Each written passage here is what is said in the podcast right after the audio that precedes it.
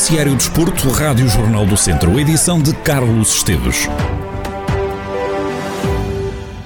Só o Académico de Viseu quis ganhar o jogo. É desta forma que o treinador do Académico, Pedro Ribeiro, reage ao empate obtido pela equipa viziense no último lance do jogo. O treinador fala de um prémio mínimo que os jogadores conseguiram.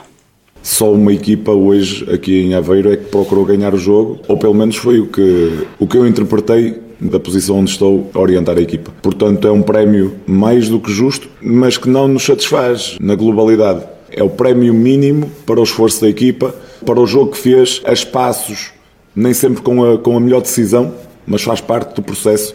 São dores de crescimento, como se costuma dizer, mas a única equipa que tentou ganhar o jogo, que fez por isso, que teve bola, que tentou chegar à baliza adversária, foi a equipa do, um, do Académico Viseu. Pedro Ribeiro diz que o Académico dominou totalmente a segunda parte. O treinador academista defende que o plantel demonstra energia positiva. A equipa trabalhou, a equipa tentou, a equipa acreditou sempre. Um, portanto, fomos crescendo no jogo, verdade. A segunda parte é de domínio total e é, é o tal, tal prémio parcial que, que tivemos no último lance. Pelo acreditar, pela pela energia positiva que a equipa tem e que me tem mostrado nestes 20 e qualquer coisa dias.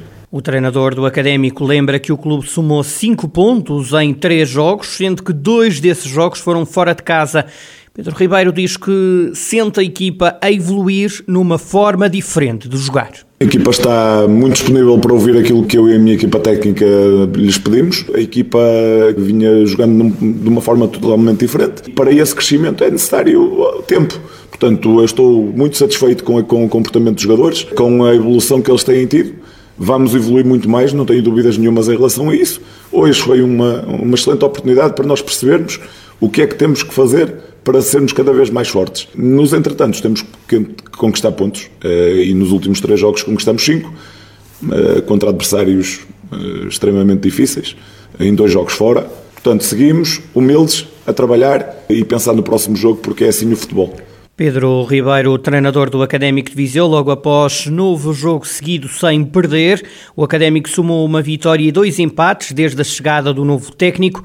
Na próxima jornada, Académico de Viseu a jogar fora, jogo em Mafra, domingo às 11 da manhã.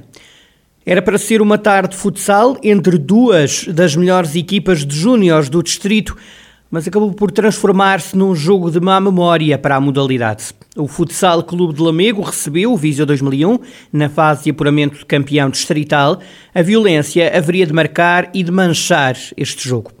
Paulo Lopes, responsável pelo futsal do Viseu 2001, conta à Rádio Jornal do Centro que um atleta do Futsal Clube de Lamego foi até à bancada agredir um familiar de um jogador viziense. O Viseu 2001 estava a demonstrar a sua superioridade em campo, estava 3-0 e há um atleta do Lamego que é expulso, vai para a bancada e decide em conjunto com mais dois jovens atravessar a bancada, a bancada que estava repleta, e agredir, eh, portanto, o irmão de um atleta do Viseu 2001. Começou, começou por aí. A violência não haveria de ficar por aqui. Entretanto, a polícia interveio, acalmou, só que subitamente apareceu, vindo da quadra, trepando a bancada, o guarda-redes suplente do Lamego, que eh, agrediu a soco também um outro, um, um, outro simpatizante do Viseu 2001. Alguma ou muita passividade da polícia, que lá acabou por separar as pessoas, foi muito desagradável, estavam avós, estavam pais, estavam mães, instalou-se ali um, um, um clima de, de, pânico, com pessoas a chorar, eh, foi muito, muito desagradável. É uma péssima propaganda para aquilo que é o futsal e que, em que felizmente isto constitui um caso isolado. Bom, não estamos habituados a ver isto no futsal. Depois disto, o Viseu 2001 apresentou já diversas queixas a diferentes autoridades apresentou participação junto do Conselho de Disciplina da Associação Futebol de Viseu e enviou uma participação ao delegado de saúde de Lamego, na medida em que o pavilhão estava cheio e não houve qualquer controle dos certificados de vacinação, não havia ninguém à porta, as pessoas entravam livremente. Apresentou também uma queixa junto da Autoridade para Combate à Violência do Desporto e vai seguir também uma participação para o Ministério Público de tudo aquilo que se passou. A Rádio Jornal do Centro tentou, obviamente, mas sem sucesso, várias vezes entrar em contato com o Futsal Clube de Lamego. O clube, numa nota publicada na página oficial do Facebook, escreve que condena e recrimina veementemente quaisquer atos de violência física e verbal, não se revendo em tais comportamentos. A instituição diz, e passo a citar, garante a segurança de todos os agentes desportivos no recinto, com a presença de PSP, sendo que os comportamentos advindos da bancada, a nível pessoal, devem ser sempre imputados aos seus prevaricadores, independentemente de se tratar de adeptos do clube visitado ou visitante. O Futsal Clube de Lamego assegura também que, a nível interno, irá tomar todas as medidas tidas por convenientes. O clube termina a publicação escrevendo que não é por uma pedra obstar o nosso caminho que vamos deixar de construir o nosso castelo. No fim das contas do campeonato, o Viseu 2001 saiu como entrou, líder da fase de campeão.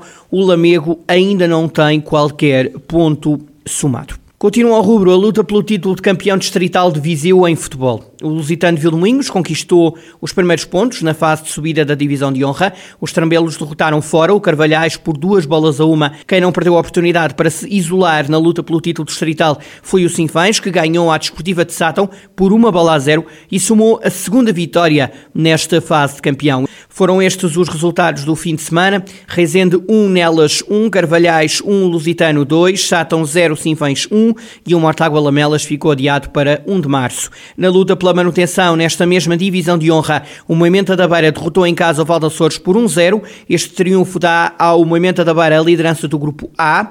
Ainda neste grupo, destaque para a chuva de golos em Vila Nova de Paiva, com a vitória do Campia sobre o Paivense por 5-4. No grupo B, o Molelos ganhou fora ao Moimenta do Dão por 1-0. Vamos conferir os resultados. Grupo A, Nespereira 1, Sampedrense 1, Moimenta da Beira 1, Valdaçores 0, Lamego 1, Mangualde 1 e Paivense 4, Campia 5. No grupo B, Mamenta do Dão 0, Molelos 1, Roriz 2, Carregal do Sal 1, Oliveira de Frades 2, Canas Senhorim 2. Quanto ao Parada Penalva, ficou adiado para o dia 10 de fevereiro. Na primeira distrital, a luta pela subida de divisão também continua intensa e também condicionada pela pandemia. No domingo não se realizou o jogo entre os voselenses e o Santa Cruzense e destaque para a vitória confortável do Santar sobre o Alvite por 4 bolas a uma. Foram estes os resultados da jornada 3. Santar 4, Alvite 1, Vila Santissá 1, Piães 1, Tarouquense 0, Santa Combadense 0 e este Voselense Santa Cruzense foi adiado. Quanto à taça da primeira divisão distrital, houve dois jogos adiados. Começamos pelo grupo A, Cabanas Viriato 2, Sinfães B 0 e adiado para o dia 6 de fevereiro ficou o Nandufe Boaças. No grupo B realizaram-se os dois jogos, Rebesenses 0, os Ceireiros 1 e Valmadeiros 0, Cesurense 2. No grupo C, os Ciências 2, Oliveira do Douro 0 e o Vila Maiorense Arcos ficou adiado para o dia 6 de fevereiro. Vamos agora ao desporto automóvel. Mortágua vai receber uma passagem da edição 55 do Rally de Portugal. Esse momento acontece a 20 de maio, antes da Super Especial de Lousada. O Rally de Portugal inclui mais duas Super Especiais, em Coimbra e no Porto. O Rally de Portugal é a quarta das 13 etapas do Campeonato Mundo Rallys e vai decorrer no centro e norte do país, mas pela primeira vez pelos carros com os motores a gasolina de 1.6 litros complementados com motores elétricos. A passagem por Martágua acontece no primeiro dia completo do Rally de Portugal. Neste dia, a prova atravessa os três emblemáticos troços no centro do país, Lausanne, Góis e Arganil, todas percorridas duas vezes, e a Mortágua antes da super especial de Lousada. A edição número 55 do Rally de Portugal tem um percurso de mais de 1.500 quilómetros.